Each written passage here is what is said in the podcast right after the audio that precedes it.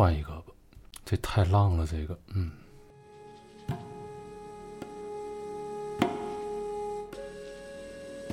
大家好，欢迎来到思维空间，我是战兄。Hello，我是野生仙女。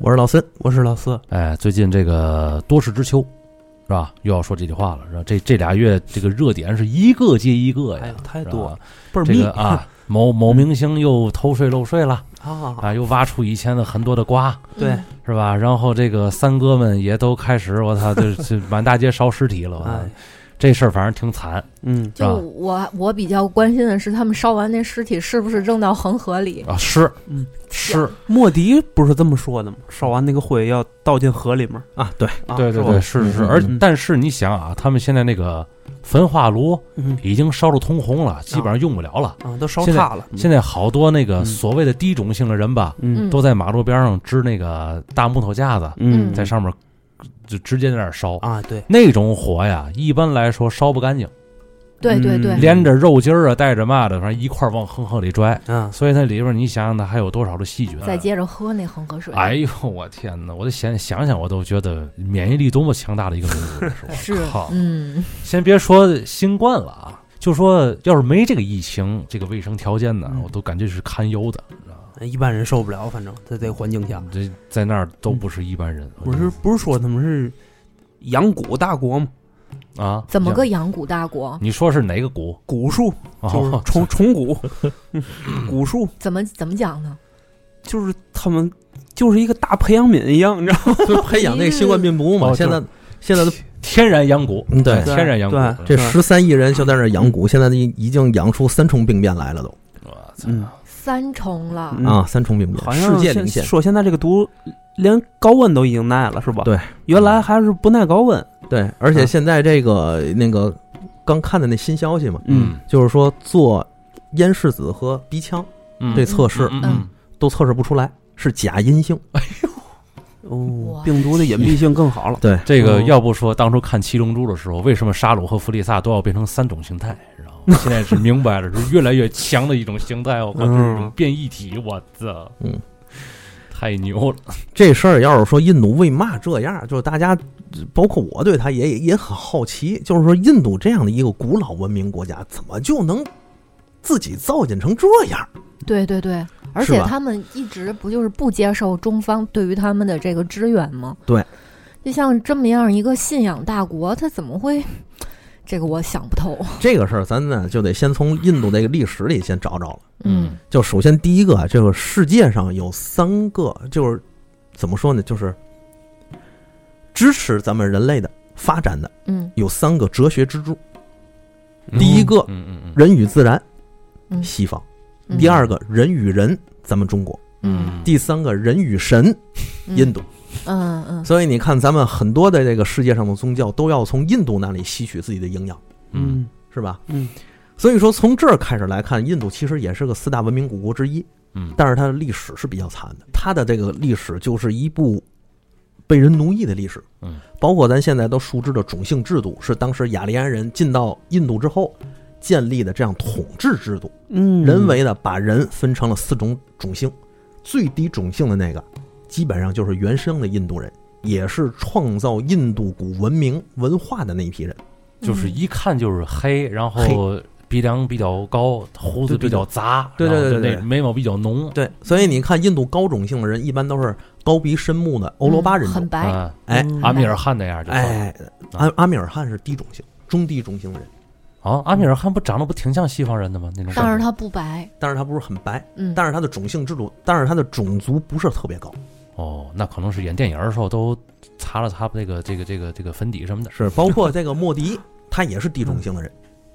嗯。哦，就是印度建国成立建国之后，有意的打破这种种姓制度，嗯，让低种姓的人呢，就是身居高位，是这种。哦，然后呢，用企图企图用这种方式来去转变大家对于种姓的这种看法，嗯。但实际上是不成功的，哦，原来莫迪他是低种姓人，是低种姓人。嗯。哦，我以为他们的升官要职的都得是婆罗门的，啊不是不是啊应该不是，他们有意打压婆罗门和高种姓的人在政治或国家身居高位。哦，有意的抬这个低种姓，就为了打破这种种姓制度的藩篱嘛。哦但是这种东西怎么说呢，还是不太成功，高种姓人不太买他账，嗯。哦，明白？这是第一个，第二个就是什么呢？印度从历史上从未成为一个统一的国家，就印度半岛从来没有真正统一过，嗯。嗯，明白吗？嗯。第三个就是英国到了印度之后才殖民，殖民，嗯。它才带来了现代化，包括现代国家的管理制度，嗯。嗯包括一些这个基基础建设。嗯。所以原先印度刚建国的时候，它的铁路里程和基础建设是当时亚洲排除日本之外是排名靠前的，嗯，比咱好得多。嗯但是现在它已经不行了，嗯。为什么？就是这么多年、几十年来没怎么更新过。嗯嗯，所以你看，咱们印度那个坐火车的人都外边不是不是咱们印度，不是咱们印度，他们他们印印度他们印度对对，就是我刚才看 说说说说错了，溜嘴了是吧？就是他们印度看的时候，就发现他们坐火车外面都是一堆挂票，嗯对，他们做那个运力很差，嗯。也是因为他们的那个铁路沿线还是英国人造的老底子，嗯。那都多少年了，嗯，他怎么能不差呢？嗯。对吧？所以这就带来什么问题？就是印度它看起来像是一个现代化的国家，但但是它其实不是。嗯，印度的国家和国家组织有点像咱当年那种，就是封建时代、嗯中古时代的王朝，嗯。叫皇权不下县，嗯。嗯。就是县长想要去治理下面的这些老百姓和人民，嗯。他怎么办？他必须得把当地的土豪、士绅，其实就是大地主啊，或者有秀才、有举人、嗯有功名的人呢，得叫过来，然后一块儿商量这个事情怎么办。嗯。啊，白鹿原那样的吗？哎对对对啊对这叫当年皇权不下县。印度现在也有这样的情况，就是政府政令不出市，啊不出市大城市。哦，就是你看印度的所有的人口统计啊，它的资料，它的这些东西，说自己有什么辉煌的成就，它基本上是依据自己大的城市的数据收集来的。嗯农村、乡村什么样他不清楚，两眼一摸黑。嗯，我听说印度好像现在，他每个村儿那个村长、嗯，村里的长老什么的，他自己都有生杀大权，对。他不跟着法律走，对，嗯，所以这个生杀真的是杀吗？这真的是生杀，就是我想让这人死，这人转天就消失，所以咱们看印度有的有的地方感觉挺发达的呀，嗯。但是有些地方那个习俗巨他妈落后。对，嗯。对，这就是因为这个印度政府它的管理，包括它的建设都是不完善的。嗯它秉承了英国的那种小政府制度，但是它人口太多了。嗯嗯啊，它的组织架构也好，它的官员的素质也好，它的执政能力也好，它的组织能力也好，全面是落后的。嗯在这次疫情里头，就完全爆发出来。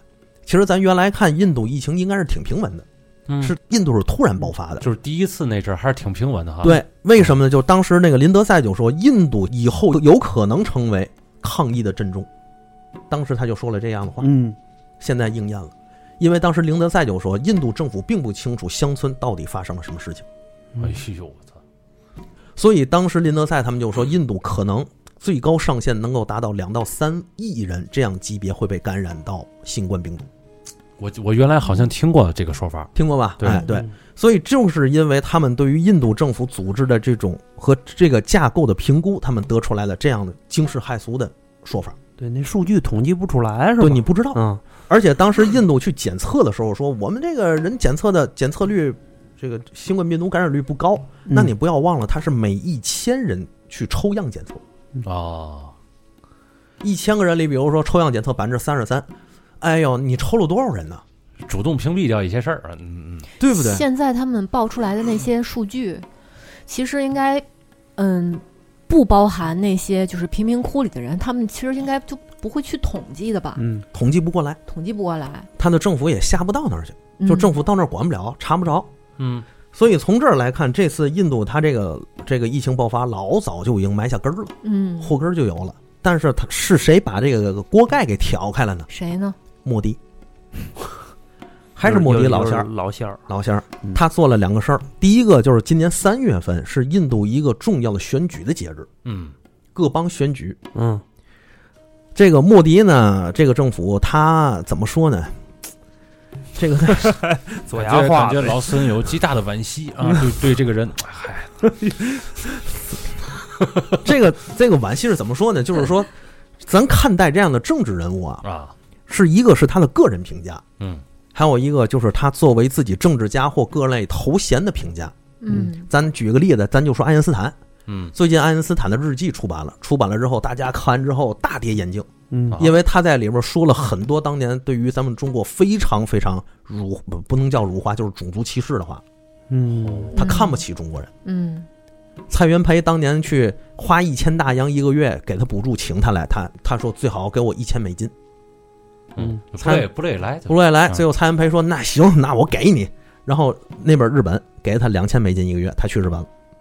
这个你要是说也无可厚非，嗯谁不为了钱呢？嗯对呀，到了日本之后呢，他也没看得起人日本，嗯他八四一顿咱，他也八四一顿日本。完了之后呢，他跟咱中国说，就是，哎，我这时间紧啊，我这时间紧，很嗯这个很遗憾啊，没有能在这儿好好的游历一下中国，以后这个中国将成为世界大国，能崛起，怎么着？说一堆好话。嗯完事儿人家从中国走，从日本出来，往西行游了一玩了一大圈，才回到德国。嗨，就是敷衍，对吧？嗯。但是你看他的私德不好，他打媳妇儿啊、出轨啊，但是 这这这对，但是你不能抹杀爱因斯坦依然是世界最伟大的科学家。嗯。就是有些名人或者科学家或者是怎么样的人嗯，他其实在某其他方面还不如普通人呢。莫迪老先生也如此，嗯，正好反过来，嗯。莫迪他这个人从根儿到上台特别励志，他是一个低种姓的人成功的范例，嗯。明白吧？嗯，特别励志，但是他的执政能力确实很差。包括他上台这么多年之后，对于印度国内的治理，对于这种改革是天怒人怨，嗯。基本上是失败。他得罪了大量的群体，最后没有办法，他只能保证谁呢？保证宗教群体的利益，哦。就是印度印度教，嗯。因为印度教是印度国内第一大教。嗯，因为先有宗教，再有政权，哎印度应该是这个顺序。是这个顺序。在这样的情况之下，莫迪他自己的这个政府组织架构，包括他自己的这个党执政党，就已经微微可及。嗯。而且印度国内的党要远超咱们的想象，数量巨多，注册的可能就有上百个、我的几百个，我记得是。嗯。没注册的，还有还还有大几百是上千的，就这么个比率。就让我深深的感觉到那个词儿了，就穷酸事儿多。哎嗯，而且没有一个党是能够在整个它的国会和国家的组织架构里占有绝对优势。原来是国大党有，后来国大党不行了，这不都是这种反对党一大堆，哎，都是这个。所以说莫迪怎么办呢？一看这个，那没办法，我就三月份的这个选举嘛，各邦的选举，就号召穷苦人前去参加，而且解除禁令。好嘛，这个解除禁令就是完全放开，嗯，不用严守社交距离，嗯。也不用戴口罩，是吧？你也不用做检测，都是为了满满足他自己的这个政治政治目的，嘛，嗯。政治目的，你们嗯。赶紧去选，嗯。因为我莫迪就是你们这个低种姓营成功的典范，嗯，对？吧？我这个党也是为了照顾穷苦人利益，你们快去投，这就是一个养蛊嘛，嗯，对，阳了，明白吧？对对对对，这样一来，老百姓群体聚集，四面八方都去那个投票站，是我看这照片了，在玩了。是吧？嗯，你看他别的事儿不上心，这事儿他可上心呢。啊，嗯组织的也挺好，皇权也下线了，也嗯 是吧嗯？所以老百姓到那儿去了之后，他不遵守这种距离，他就容易出现问题。而且印度原先他就已经埋祸根儿了嘛，嗯，是吧？这是第一个。第二个是嘛呢？第二个就是他的宗教节日叫大壶节，这个大壶节巨巨牛，十年才办一次。当年莫迪老仙儿就就说呀、说这个因为疫情原因，所以大壶节咱就不办了。是往那个河里扔牛这事儿吗，类似就是一种啊宗教节日，什么都有。哦我具体的这个节日是怎么过，我还真不是太清楚嗯，啊。就人跟牛一块儿下河游去，然后牛淹淹死了，反正人反正人喝水反正，看出来吧，老四去过，是吧？哎，老四去哎，了，老四去过。恒我恒河水要不可能那么周了。顶的是吗？那那个仪式不是相当于喝生牛汤吗？他们是神对吧牛，？牛泡死了，然后再喝那个水。对他们说是神牛，那牛是神仙，嗯，但是这个还不是正宗的牛水，嗯 正宗牛水哎，是牛尿，对吧吃一会儿还？得吃饭呢，这是他们的宗教信仰，但是咱看起来就是觉得，挺伪科学，反正是。哎对对对。嗯嗯但是不管怎么说，咱得尊重人家这一点。嗯。但是这个你看那大壶节最一开始说不办了，嗯。不办了之后，很多印印度教民和印度教群体就非常愤怒，就说这种这种重大的宗教节日，你政府不让我办，这是对神的亵渎。有过这种声音，嗯。哎，所以当时呢，这个莫迪就看自己这个执政率，包括自己正在选举，需要教民的去支持他，对因为莫迪本身就是印度教的人。嗯，那这个疫情当前，他们的神应该出来救救他们呀。很多人都在这么说，是吧？嗯，所以这样一来呢，莫迪一看，那好吧，没办法，那我就开放大壶节。就这个时候，他还开放大壶节呢。哎，你说他们的想法会不会是就是觉得这次疫情对他们来说是神的考验呢？不会不会有这种心态呢？有可能，我我应该受这次劫难、这次洗礼之后，我可能洗礼下辈子就变嗯成了高种姓的人了，我觉得，哎呦我觉得你说的这个嗯是占大比例的，应该是这么想。是不是啊？对，咱们中国驻印度的前大使回来之后发表了一个演讲，这个演讲文我看了之后特别受益。就是看完这个文之，看来他这个演讲之后，你基本就了解印度了。就是嗯印度，它是个入世文化，也是苦感文化。对，皇帝也要当乞丐，嗯，嗯，告诉干嘛呢？就告诉自己的神明，我受苦了，对嗯我赎罪了，嗯，我下辈子还要当高种姓的人。对，他们街上那些乞丐，往往都不是穷苦人。对，嗯，就是他们白天街上那些要饭的乞丐，等到晚上衣服一换，灯红酒绿，他们可能很多人可能都是富翁，嗯，因为他们有这个传统。啊然后一嗯。一上马路强奸别人去，这这这罪又白赎了。这个你帮强奸别人是帮那个人赎罪，让那个给那个人苦难嘛，然后他下辈子就能变成高种姓了嘛？哦，他们是这么这么理解这个事儿的，么回事儿，这是一个哦轮回，你明白吗？嗯，好吧，错都是别人的错。所以对于印度来说，还有一个出，还有一个叫入世文化。嗯，这入世文化是什么呢？就是他们不在乎今世如何，他们啊，在乎下辈子如何。对对对对，比如说很多印度低种姓的人，他们比如说爷爷是掏大粪的，嗯父亲掏大粪的，他也是掏大粪的，对，他儿子出生也是掏大粪的，而且还就必须得掏大粪。哎，就得掏大粪你说生出来个儿子以后变成企业家了，或者炒股票了，不行。为什么不行？知道吗？你下辈子还惦着出息吗？你这辈子不掏大粪，下辈子能出息吗？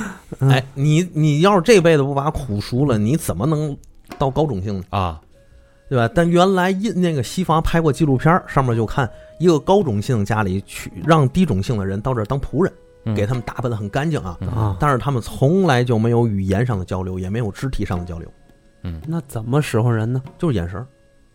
哦，比如看那一指那个壶，嗯，那个人过去把那壶拿来，而且他们之间肢体是不碰的。嗯，甚至很多这个低种姓的人去，比如说拿那壶的时候，手里要戴手套，手上戴手套，嗯哎，给您放那儿。后来这个记者，西方记者就问说：“你们为什么不跟他说话嗯，？”他说：“不，我要跟他说话的话，我的灵魂是会受到污染，他的灵魂是不洁净的。我操死不死啊？这个这个，你说这个事儿嗯值得尊重吗？就这种理念，嗯，不值得。我也是这么认为。嗯所以正是这些原因，造就了印度一个很显著的优势，叫低人权优势。嗯，低人权还优势 哎，真是低人权优势。啊，为什么这么说呢？因为他们那个这些文化综合考虑，导致他们对于这些事情受苦、耐苦力相当之强。对哦，吃苦吃太多习惯了。对我这么说吧，就是，嗯、咱刚建国那会儿，印度可能也就三亿人，他现在十三亿人。印度主印度人主比较爱吃素，嗯主要是素食为主，嗯比，如说爱吃豆类蛋白啊或其他这些东西。嗯他们吃素不是也跟信仰有关系？也跟信仰有关系。但是你不要忘了，它的这个人口在增长，但是它的耕地在减小，它的人均粮食的所有量是不如自己的祖辈和父辈的。嗯也就是说，自己祖辈、父辈能吃饱饭，但是现在儿孙辈是吃不饱饭。嗯，嗯，这种事儿，你搁在任何一个其他国家，估计都得民变，嗯都得这个政府倒台，得换，得换个政府了。嗯，但在印度这属于考验。这在印度不是这在印度啊不叫事儿。第二个低人权优势是什么？就是政府不必大量关注低种姓和老百姓的利益，包括你像这次这个这个新冠疫情的爆发，爆发了之后，你像他如果要是把人民的利益和人民的生产安全、生命安全放在第一位的话，他不可能开放那样的选举，也不可能开放大湖街。嗯嗯就是莫迪他出身比较低卑微，对吧？嗯嗯他那个以前的生活环境，他应该是自己最清楚了，心里。对，他上了台以后，国家整个这个统计数据啊，给他反映出来的这些，他心里应该自己特别清楚，这是不真实的。对，这个他这不属于自欺欺人吗？这个不叫自欺欺人，这叫啊嘛呢？这叫他无法以一人之力改变全国家之惯性。那这我还当什么总统？这我这个我给你啊举个例子，啊，这个事儿拿现在的例子不好举，咱就说原来咱中古王朝时代的事儿。嗯嗯，比如说咱那阵儿那个清朝，嗯清朝那些太监干嘛呢？太监他是有他是有一个利益的，比如说内务府，哦内务府大总管，嗯对吧？这个道光想去吃碗片儿汤，把内务府总管叫来了。嗯说我把我想吃碗片儿汤。嗯，内务副总管一说，哎呦，好，那您得先出两三万两白银，咱得建一个小厨房，哦您才能吃上这片儿汤的。这道光说：“你别甭来这套啊嗯，甭来这套，是吧？嗯我媳妇儿过生日，我就吃碗苏打卤面，嗯明白吗？那个你出去去哪个馆子那儿几文钱，你给我买一碗片儿汤回来就行。嗯然后那个内务副总管，好，您嘞，得旨出去了。等再回来告诉皇上，哎，皇上对不住，那个那家关门了。还能这样？道光一听这话，哎，得嘞，这片儿汤我吃不上，我不吃了，行吗？为什么作为一个道光，他能说出这样的话来？嗯就是他知道这里面有天大的利益干系。嗯你这些内务府的太监总管们，你吃什么呀？不就是吃这个贪污受饷的钱吗？人家真关门了吗？嗯人家开门了，你们吃什么呀？嗯，我说十家十家关门，你信吗？换个人去替他买不？都一样。这整个内务找大内侍卫，不是，这一一个太监回来之后说关门了，其他就不敢再买了。哦，买了也就不敢再说那些店儿还开着门。你想想，嗯对不对？嗯，你从这种事里咂摸出这个滋味，你就知道莫迪老仙儿有多难。嗯上上下下政府里组织各类机构，它都是贪污腐败的一个利益链条。在这样的情况下，莫迪老仙儿他动不了啊。嗯他要是动了，那没准儿他自己就下去了。也对，嗯嗯惯性太大了。嗯，我还是想简单了。哎，他自己改革嗯怎么能以一人之力以全国为敌？嗯各个阶层利益，我我和你一个人作对，而且还是一个这么主观的一个一个国。就是嘛。这样的情况下，他是改组不了的。嗯所以这这也导致了一点，就是政府的运转机构和组织能力极其低下。嗯嗯，感觉到了。现在有一个统计数字，我原来看了，就是现在印度啊，呃，氧气应该是一是需求六千八百吨，大概是一天还是一个月，我忘了啊。嗯然后它生产能力是七千八百吨，你看，完全自给自足吧。嗯嗯但问题在于哪儿？是百分之七八十都是工业制氧的能力，医疗用氧能力只占百分之二三十。这要搁咱们国家，或者说其他任何一个国家，早就一直下令调下去，工业制氧够停，现在全力要做民用制氧，对吧？任何一个正常国家都会这样做。对，但印度没有。直到这个事情爆发出来之后，他才下旨，下旨啊，下旨下旨去，嗯快快快快做民用制氧。但问题在于，它不是那么快就能转变过来，因为利益阶层里面有大量的纠葛，嗯它无法形成快速转换。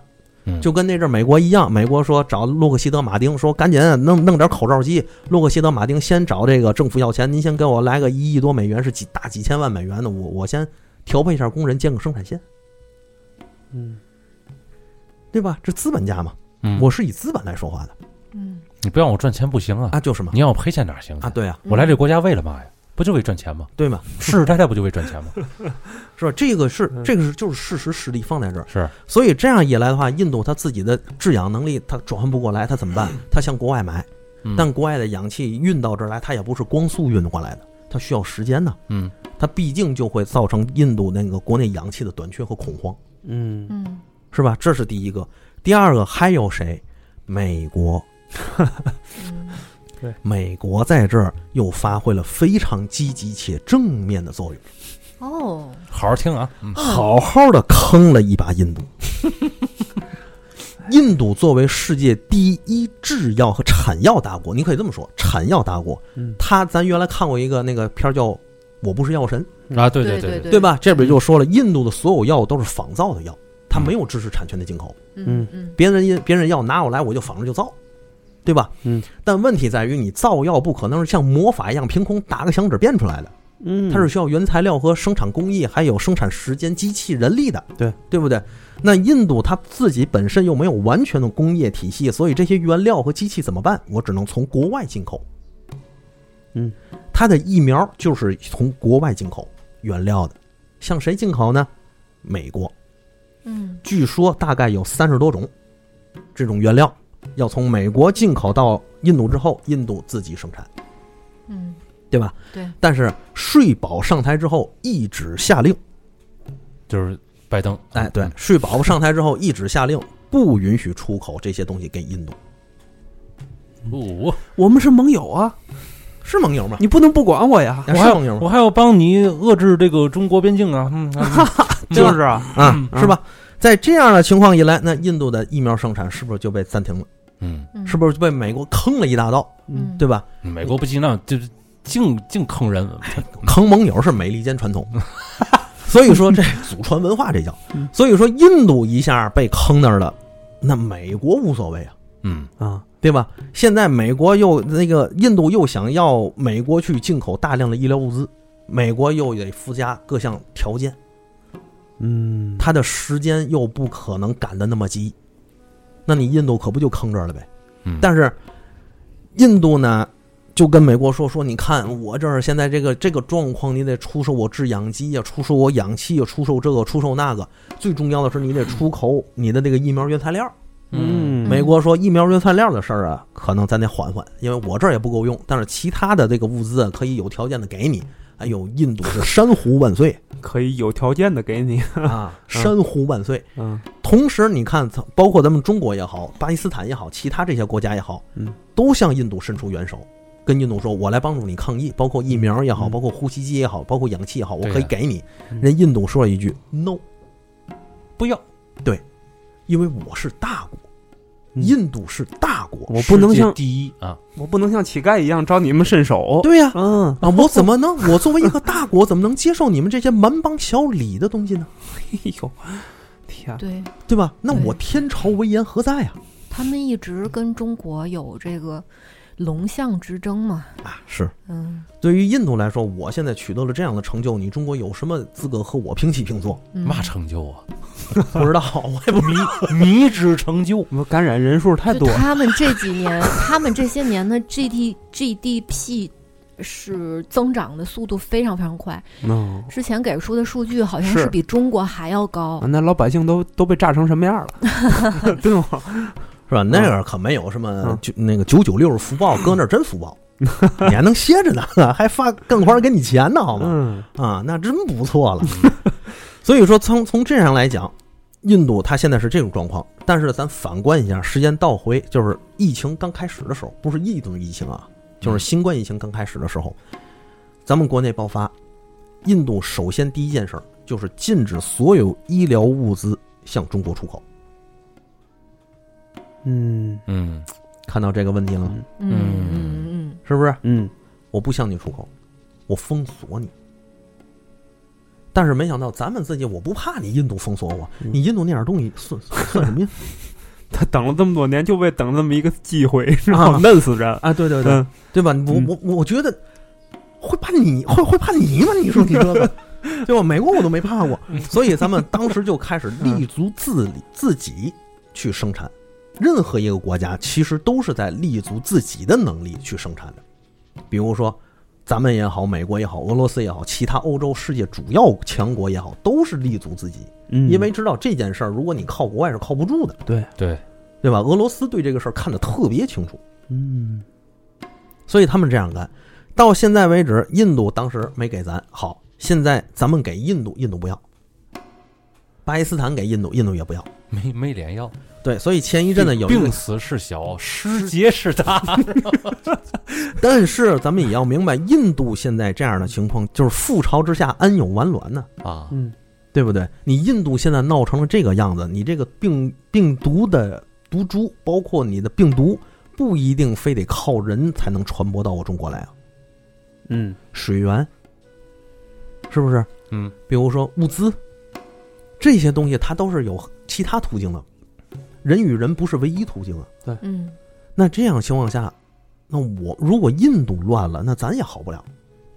嗯所以咱们去救印度，去帮印度，不是同情印度，嗯是立足咱们自身的没错。利益。包括任何世界上任何一个国家去援助印度，都是自身利益的原因。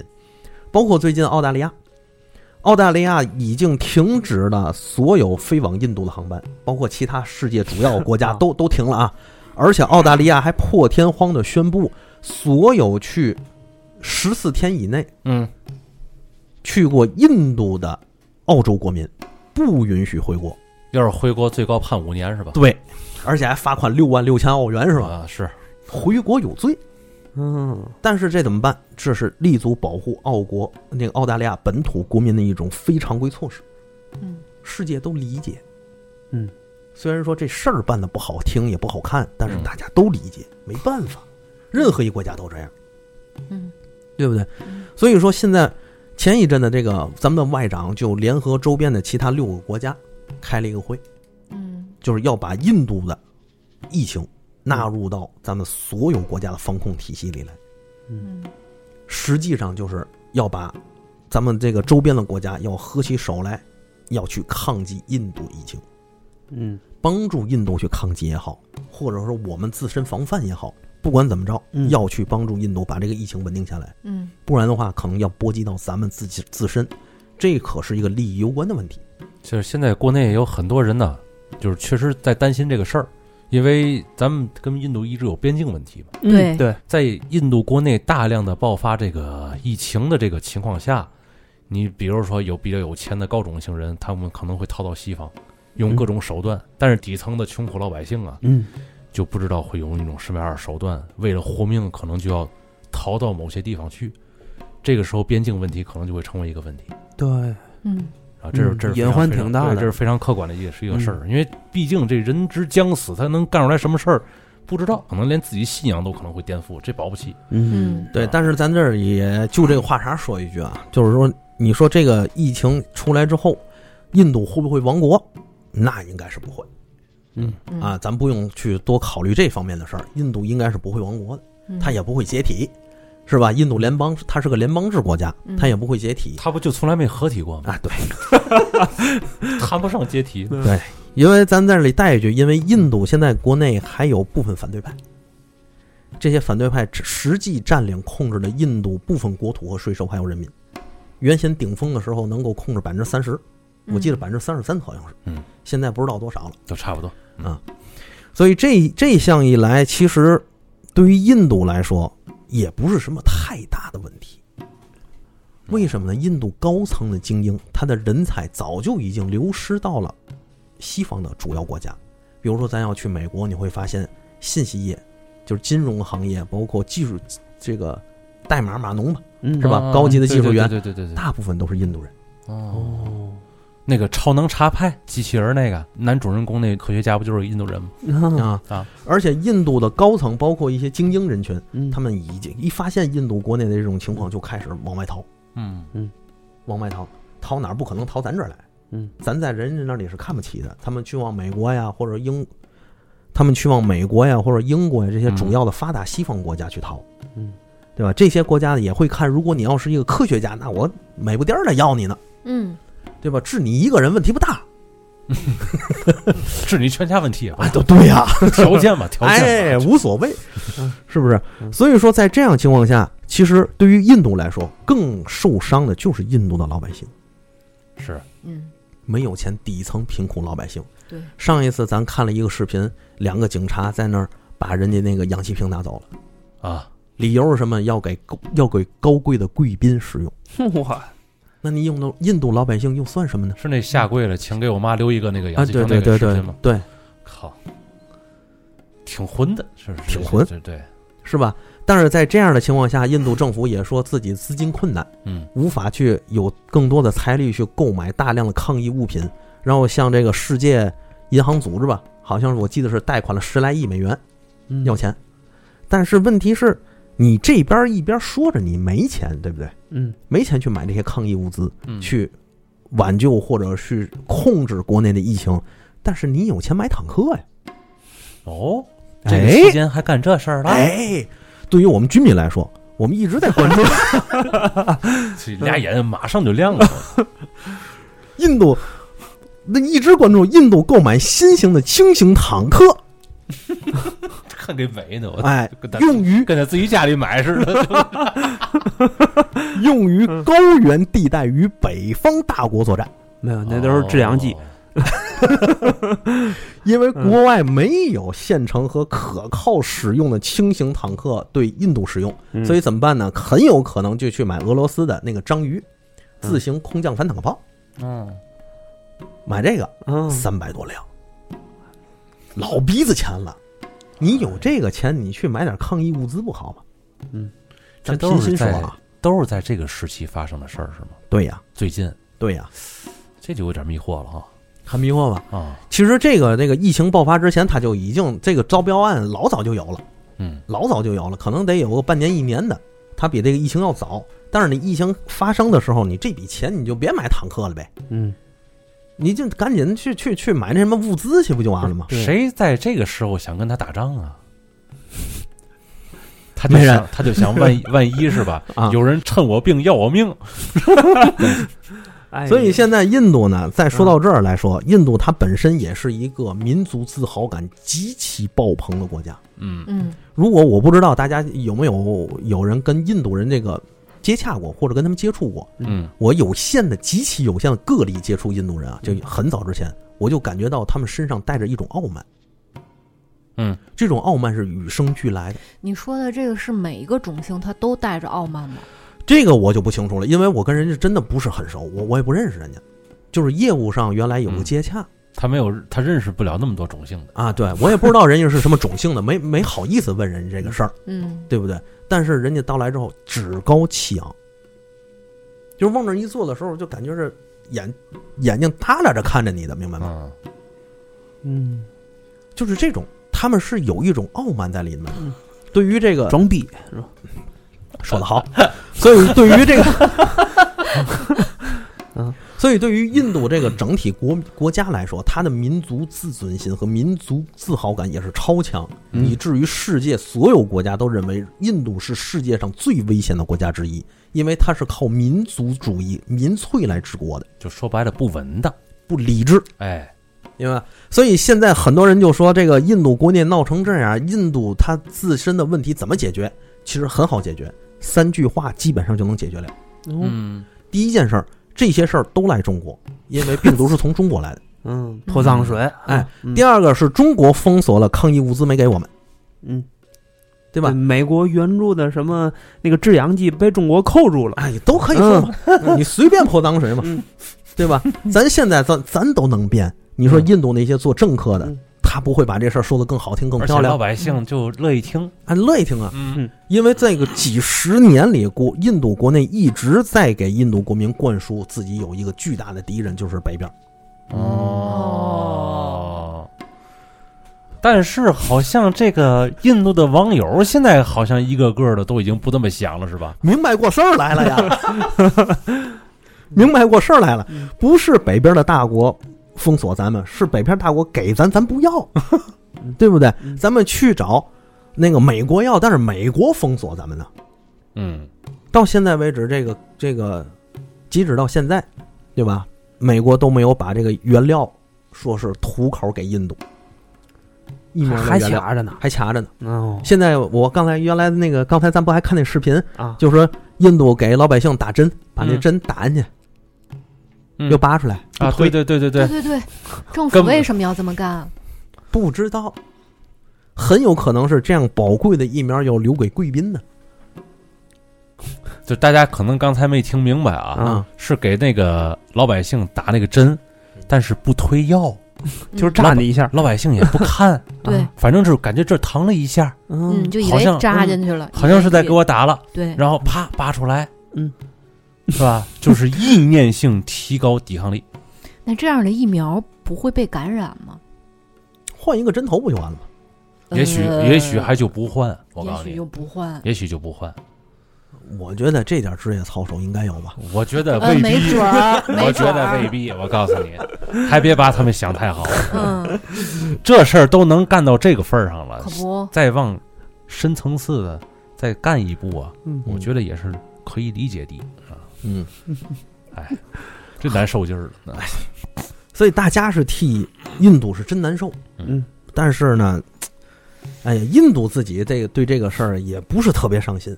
咱那个刚才就说那大壶节，但是我没跟大家说这大壶节有多大规模。啊，嗯预计有原来这个大壶节有两亿人参加，哎哎呦，两亿呀！现在这个时代，现在这个时候，十三亿人全民养蛊，你再两亿人这样大聚会，这个病毒得变成什么样啊？这个这传播率得多高啊！玩命的变异嘛，定病毒的温床嘛，那不啊？但问题在于，对于印度这个国家来说，现在不是什么太大的问题。为什么呢？就是贵宾、还有精英、还有高层阶层，他们是安全的，嗯，他们相对是安全的。嗯关键，你比如说医疗资源，那肯定是高种姓的人，或者说这个上层阶层的人优先使用。嗯氧气瓶那时候就是一个例证，嗯这种例证还有的是，对吧？包括这样的话，他们就不会太为自己担心。那老百姓有什么呢？对于老百姓来说，可能这次损失个人口能够八九千、七八千万、五六千万，甚至上一个亿。对于印度来说，又有他们也毫不关心，其实，有有有有什么意义吗？他们只关心那个恒河还装得下装不下。啊，反正都是一帮贱民，有有有嘛用？嗯嗯不不过就是少点掏大粪的，嗯，按那个少点耕地的，对吧？少点拾垃圾的什么玩意儿？啊，对于国家没有什么损耗。过个百八十年，不就这人口又回来了吗？没准他们还往好了想了，这一下好嘛，一一张嘴富裕出来了，啊，可不，哎呦啊，粮食够了这想法好黑暗啊！想法不嗯嗯 哎，你你们啊，还别这么想。你们看过原来有一个英哦英剧嘛？英国拍的电视剧，嗯英剧里面就有一个记者问那个英国的演员，那演员演的首相啊，嗯你问英国当时那个首相，就说你怎么看烟民？就吸烟的人，你为什么不制止他们？嗯然后那首相说，为什么要制止他们？嗯他们是这个国家的伟人，嗯他们为国家贡献了十分之一的这个税收，嗯。他们还那个怎么怎么说，就是就减少了国家大量的医疗资源。嗯。这样的人，我们为什么为什么要去管？嗯，当然这是戏剧，嗯，但人家说这个戏剧里头有着深刻的含义。嗯。说到这儿，咱再话说回来，啊。说到哪儿呢？说到美国和印度，嗯。就是现在咱们和印度之间的这个关系就变得处得很微妙。嗯包括咱们把周边的国家联防联控起来，要对印度进行有效的这个抗疫的措施，至少是防止印度变异病毒流窜到其他国家，嗯嗯对吧？嗯，这个其实我觉得是比任何的东西都有效的。对于世界来说，一方面是帮助印度去抗疫，另一方面是管控印度病毒不要流出去，因为印度周边的国家基本上咱咱们都找到了，都联合起来了。嗯只要控制住周边，那么问题就不大嗯。就是印度人自己的事儿因为我们援助你东西你不要，那我就没办法，我只能是严防死守嗯啊，把控这一块儿。但是印度呢，一直是在找美国要东西，即便是美国把那个疫苗的原材料给美国，给给给印度了，其实对于印度来说帮助大吗？他还得自己生产这东西。对呀、从美国装箱运到印度，半个月，而且我不相信美国人会为这个事儿加急，加半个月。急加急是要花钱的。对啊。啊。你因为你想这个运在那个原材料里，不仅仅只有些是制造这个疫苗的材料，还有相关的一些配套材料，比如说医用医用的这个呃医用的口罩啊，嗯。这个这个医用的手套啊，一些医用的塑料袋啊，这些东西都算原材料。等你把这个运过来半个月吧，嗯半个月你印度拿到了之后，你再流，你再把通过物流输送到各地，然后你开始生产，个把月时间过去了。对又变异了。对呀、所以美国如果是真的想帮印度抗疫，那应该立马给印度空运疫苗。即便美国疫苗咱都知道不是特别安全，嗯。嗯。但是相对而言也是安全的疫苗，也是有效的疫苗，嗯。总比没有强吧？嗯。嗯，他把大量的疫苗能够给印度，那才是切切实实帮助印度抗疫的一个重要举措。就是从这个呃援助的这个措施上，就能看出真心实意，对。和虚情假意，对。那因为虽然咱们中国是世界第一大工业国，是因为咱们工业品类是齐全的，嗯任何一个工业的环节我们自己都有，我们可以自己生产，只不过在某些东西、某些方面、某些环节上，我们不如外国人先进，但是我们有。嗯。嗯。啊。但是美国不一样，美国它不仅是世界第一大国，它更是世界第一强国。对，它的制造工业和生产工业是相当强大的。嗯虽然说咱们一直在说美国空心化，但是那是它什么造什么锅碗瓢盆儿，嗯，什么低端低有下游产业，它转移到国外了就。交给交给越南什么的了。哎，对嗯，但是美国国内高端的，包括中高端的一些生产工业和工艺，它牢牢的是把控住的。而且美国政府是有意去培养这些，比如说原来咱聊过海湾战争那一期，咱就提过，原来那个为了美国应对化学还有生物武器的袭击，它有一条，它有好几条生产线，嗯专门生产这些试剂的。但这试剂生产出来其实没有用，明白吗？没有任何用处。那美国怎么办呢？就是不断的给这个生产线钱，让它去生产，保持它的生产能力。养着它，对，还有嗯工人的熟练度。保持这个肌肉活性。对了，嗯嗯，这是很重要的举措。嗯所以，一那个美国到现在为止都有能力大规模生产疫苗。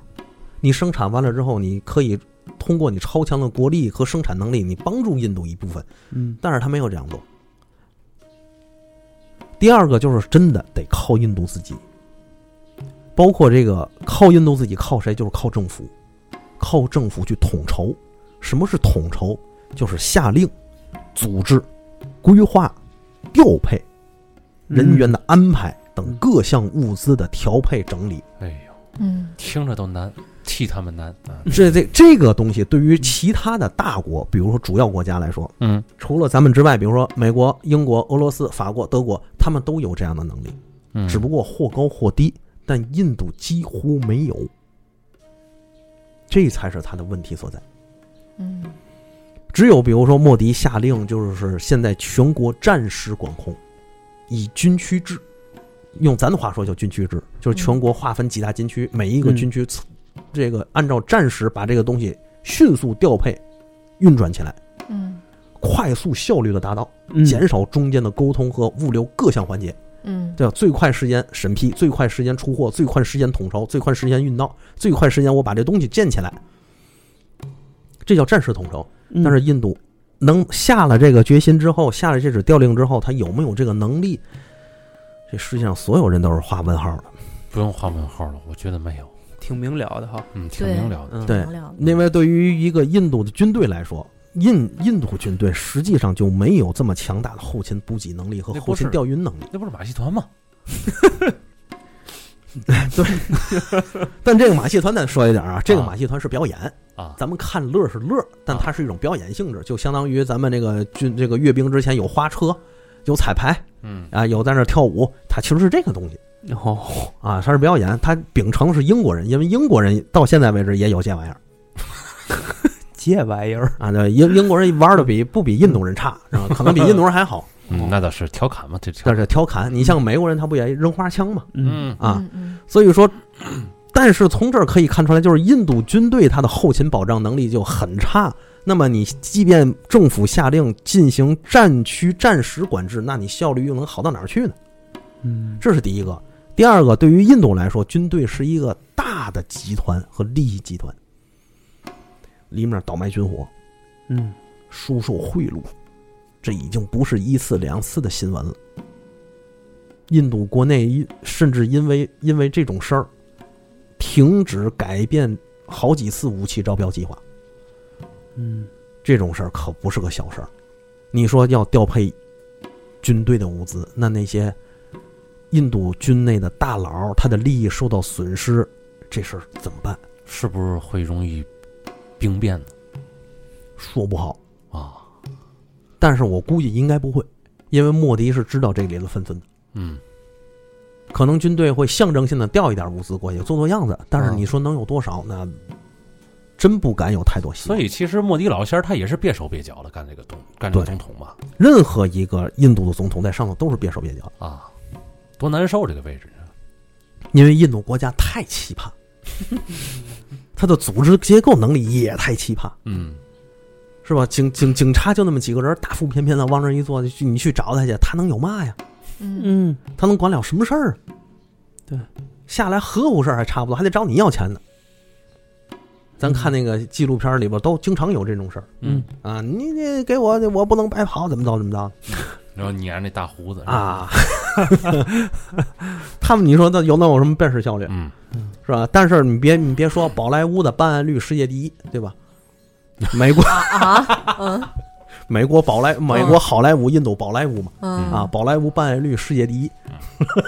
这我明白嘛意思了，嗯明白嘛意思了。嗯所以现在印度已经成为了咱们全球抗疫的一个阵中，嗯。在这个阵中里头，既要靠全世界其他国家帮助印度去度过这个难关，嗯。同时也是真的要靠印度自己去解决自己的问题。其实明摆着就是一个互相配合的事儿，嗯，但是人不配合怎么办？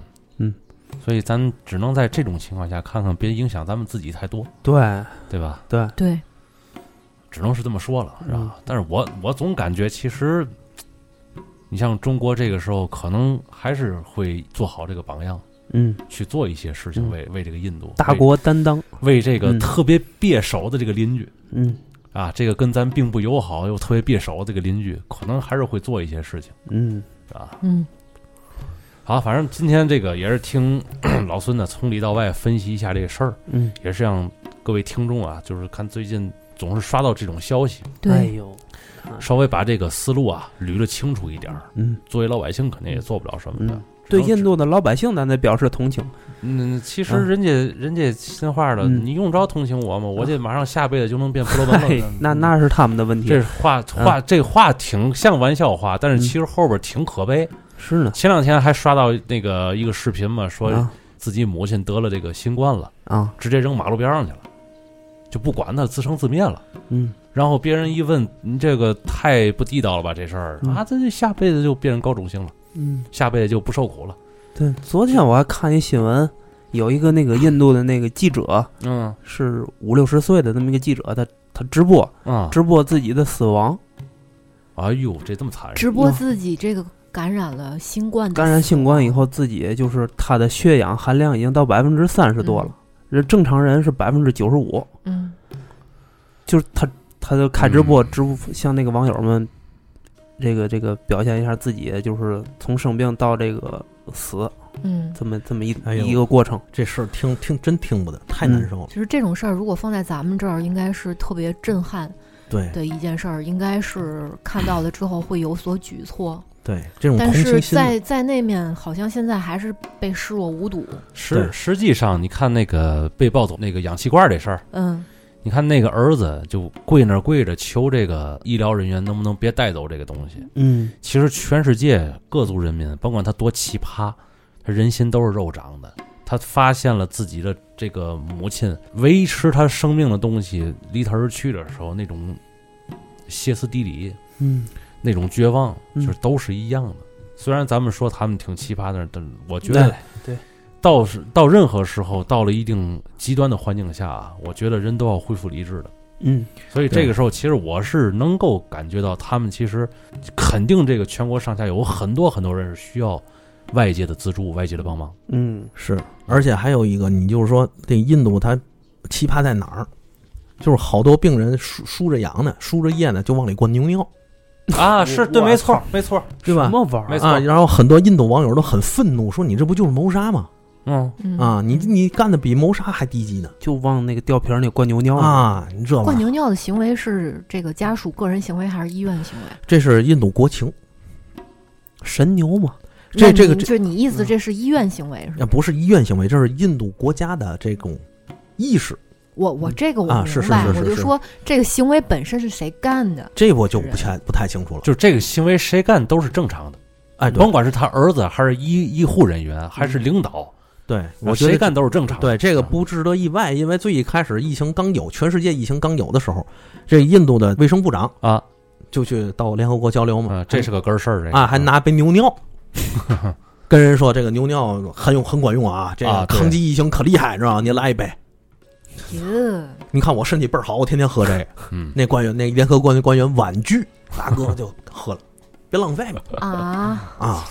还有嘛？前一阵子那印度好多老百姓自发的去喝牛尿，然后扔牛粪，就是在那个牛粪堆儿里打滚儿，然后给别人扔牛粪，嘿，抗击疫情嗯，屎壳郎行为，啊！这个咱看着是一种，哎呀，怎么那么反智呢？是吧？对，哎，但但但是对于人家来说，这是一种正常行为嗯，啊，咱是应该理解，我理解不了，我是 我是真理解不了，能理解，没法理解 对，我但是说同情又不又又不合适啊，对，能理解。但是他们在沉浸在幸福当中，然后这个事儿，反正这还是那句话吧，嗯反正甭管是什么样一个生存环境吧嗯，只要他们能够保持绽放笑容，那他们就是幸福的。对，哎，不过你在任何一个特别舒适的环境，你两眼流着泪，那你也是不幸的。对。只只能是这倒是哎，实大实话，大实话。你有时候看看嗯。他们爆出来的新闻，就是你作为中国人，你替他们惋惜，有时候嗯。就是人家可能不是心里这么想，用你，用你，对呀，就是用你。你等着，等印度这情这个这次疫情爆发过后啊，只要趋于平稳，印度政府立马站起来说取得取得了世界光辉伟岸的成就，嗯，这是人类的奇迹，他们一定会往这个方向去靠的。那那他们会不会说这是神迹呢？这我就不知道了，这咱不敢瞎说，但是他们肯定会自自己这么吹。但是咱们咱们稍微的设想一下，预演一下，就是这这场灾难过去之后，对于他们来说，他们会不会变得理性一些？难，还是不乐观啊？你不太乐观，我个人不太乐观嗯，啊。嗯，还是那句话，这是他们意识形态决定，就是那这个疫情过去之后，发现神这种东西好像是虚无的，不会，不会从来没有绝对不会。绝对不会。不是因为这里面有嘛？有一种有一个说法，有一个东西叫幸存者偏差，都知道吧？啊啊，听过吧？嗯嗯，比如说这边好，比如这个村人天天喝牛尿，然后用牛粪，嗯哎，人都没染上。实际上可能是因为他这个村儿啊与世隔绝，和嗯外头没有没有任何交际，嗯。就自己吃自自己喝，嗯。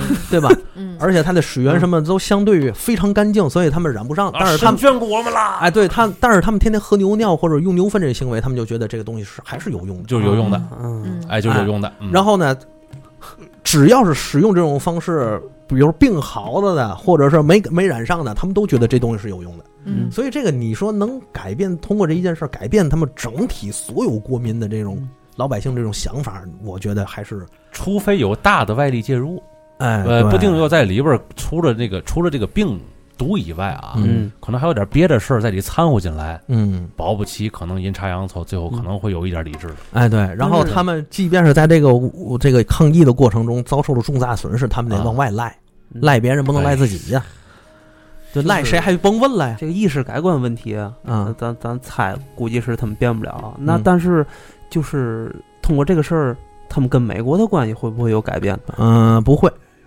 还是还是认 认贼作父？嗯，不对，人家那不叫贼，那人家那叫这个 最最诚挚的伙伴。哦，好吧，嗯认认最诚挚的伙伴做父。我总结一下行吗？那不可能，我我个人觉得还还还还是有点怪怪的。他们不可能认谁当爸爸，你知道吗？但是这个最诚挚的伙伴，在我最危难的时候还帮助了我，嗯，他们肯定会这么说的。